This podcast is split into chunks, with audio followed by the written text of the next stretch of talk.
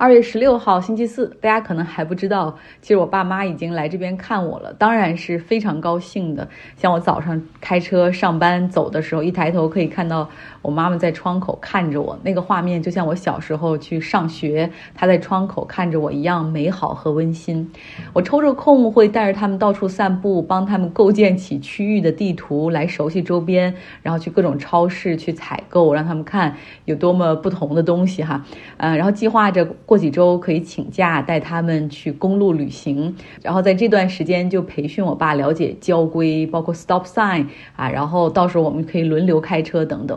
可是生活中一下子多了两个人，你懂吗？就是需要适应，然后重新找到合适的作息时间和空间的分配。比如说，过去我都在家办公，那现在我可能就会一早上起来就去公司半天，因为这样的话效率更高、更安静。要不然我在家办公的话，会一直开会，实际上也会影响他们看《狂飙》的进度。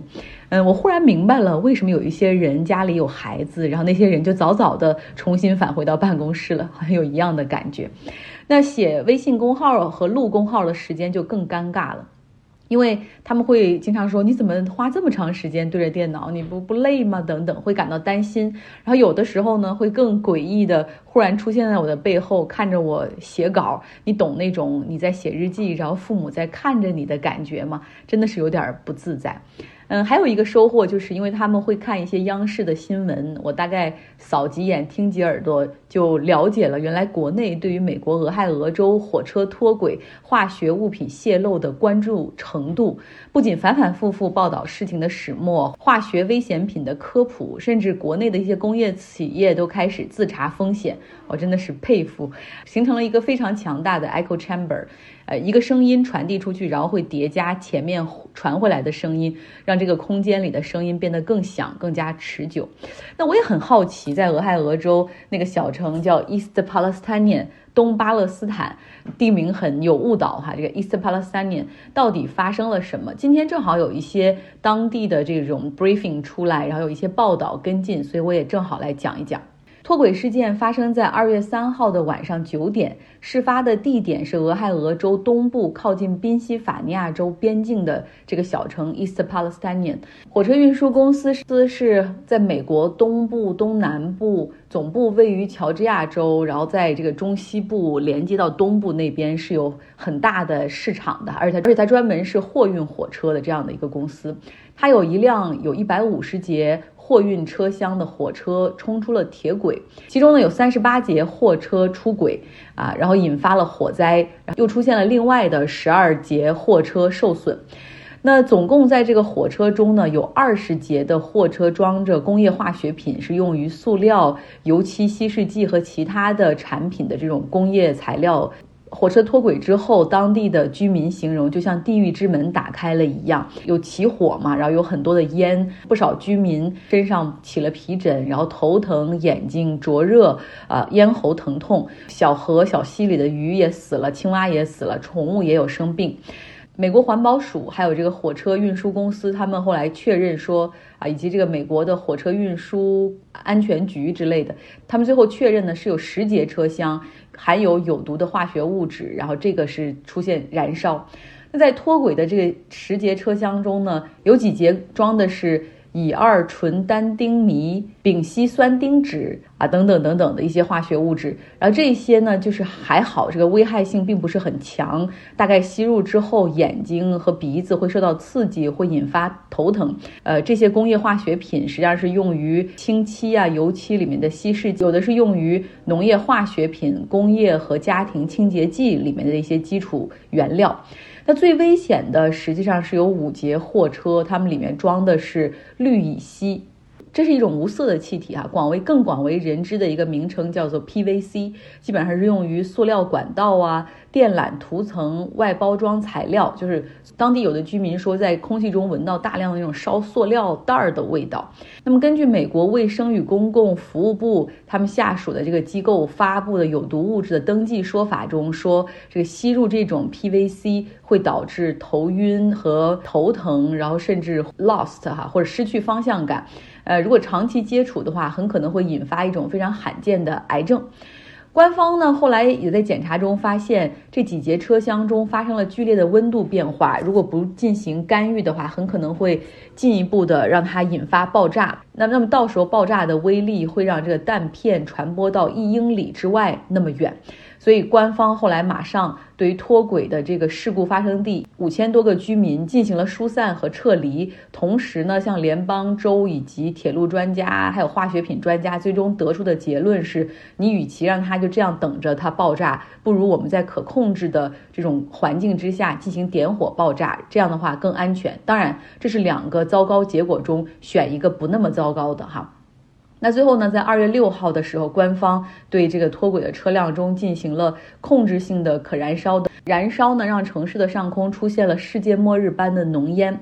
那被疏散的居民呢，实际上是住在安全区内的两个安置点，好像都是体育馆。呃，大家后来在 Facebook 和 TikTok 上面看到大量的照片和信息，当然也混杂着一些其他地方的阴谋论和 misinformation。其实原本当地对于这个政府的信任就很脆弱了，因为这是中西部哈，俄亥俄州，它是铁锈地带，那种工厂关闭之后，雇佣劳动力的主要经济离开之后的那种萧条哈，一直是笼罩在这个地区上空，大家对政府的信任本来就很低，那现在出了这样的事儿，就就更加哈。那美国环保署和俄亥俄州的一些机构，他们都在进行大量的检测，然后说最后在空气中没有发现任何的有害物质，然后还对附近的四百五十九个家庭，然后入进行了入户检测，包括对水源进行了检测。周末的时候就已经发消息说没有发现任何的异常哈，然后就是大家是现在这个地方是安全的，百姓可以回来了。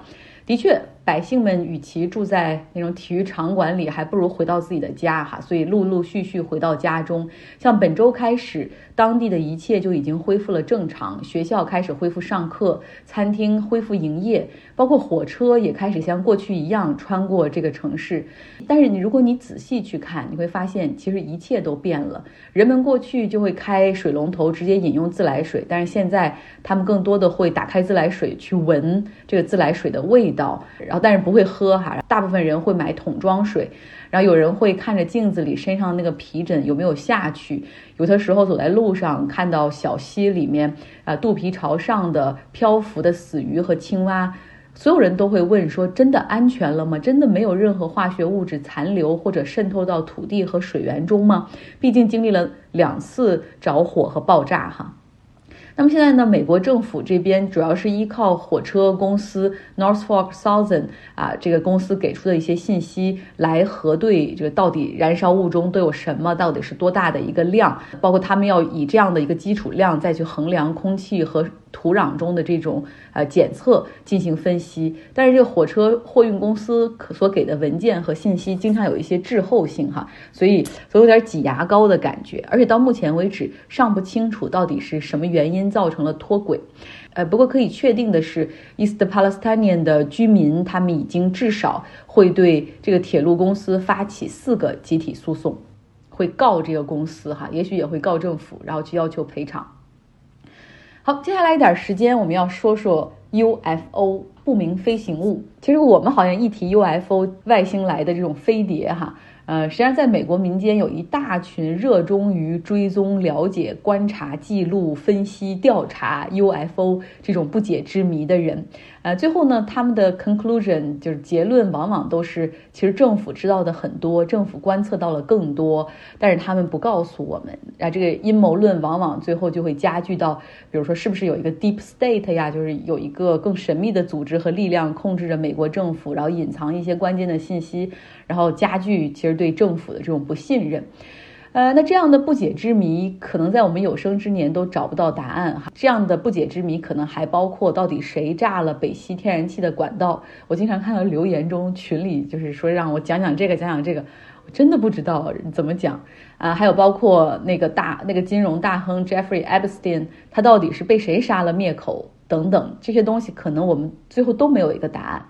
那么关于 UFO。Unidentified flying object 就是不明天上的不明飞行物哈。美国的 National Intelligence 就是美国比中央情报局上面一层的那个情报机构的局长，还专门向美国国会提交过一个报告，但是他们不叫它 UFO 哈，叫它 UAP，不明的空中现象 （Unidentified Aerial Phenomenon），不明的空中现象。啊，他们汇总分析，然后以及陈述面临的挑战，可能需要的资源。这里面有一个数据很有意思，说从二零零四到二零二一年期间，哈，他们总共是收到了一百四十四个关于发现了不明飞行物的报告，其中有八十个这种发现和报告都是多个感应器同时监控到的，就说确确实实肯定是有这种嗯不明飞行物哈。呃，但是难点在于说这个技术啊和数据都很有限，无法甄别这些东西到底是什么。他们基本上不认为说会有外星人发这个东西，更多的是不是来自于其他国家的一些敌意行为。那前段时间大家都不知道知不知道这个气球的事件哈，气球的事件哈，呃，彻底被定性，所以让美国就下了决心，最近如果发现任何不明飞行物的话，必须击落哈，因为很可能和那个气球是同样的属性。嗯，然后他们要要搜集证据，于是我们看到，在二月十号的时候，在阿拉斯加，美国哈发现了一个不明飞行物，然后美军出动战斗机将其击落，说大小像一个小汽车那么大的东西，它在空中当然被击落的瞬间就变成了碎片，然后散落哈，吹到吹的到处都是。呃，但是不好找。在二月十一号的时候，基本上是在这个阿拉斯加附近，然后只不过是往往东哈，到了这个加拿大的育空地区，发现了另外一个不明飞行物，比这个气球的那个要小。后来加拿大总理特鲁多就授权北美防空司令部将其击落。后来呢，在二月十二号的时候，美国北部又在这个蒙大拿发现了一个不明飞行物，然后后来隔一天，这个东西飘到了密西根一带，然后被击落。击落之后都是哈，这个成了碎片，然后飘的到处都是。因为你想，他们被击落的时候都是在。两万英尺到四万英尺的高空，差不多就是六千米到一一万两千米那样的高空，碎了之后啊，大大量的飘散落，所以是不太容易被找到和搜集到的，在地面上。三个不明飞行物在连续三天，等于说占据着这很多版面之后，大家是非常的关注。结果这个击落之后，隔了几天，可能找到一些碎片之后，白宫忽然站出来说啊，抱歉哈，不好意思，大家嗯稍安勿躁啊，这个不用担心，好像并不是来自于外国的这种敌意哈，很可能是一些 benign 就是良性的东西，就是没什么伤害性的东西，也可能是商用的一些东西等等。然后百姓说 what？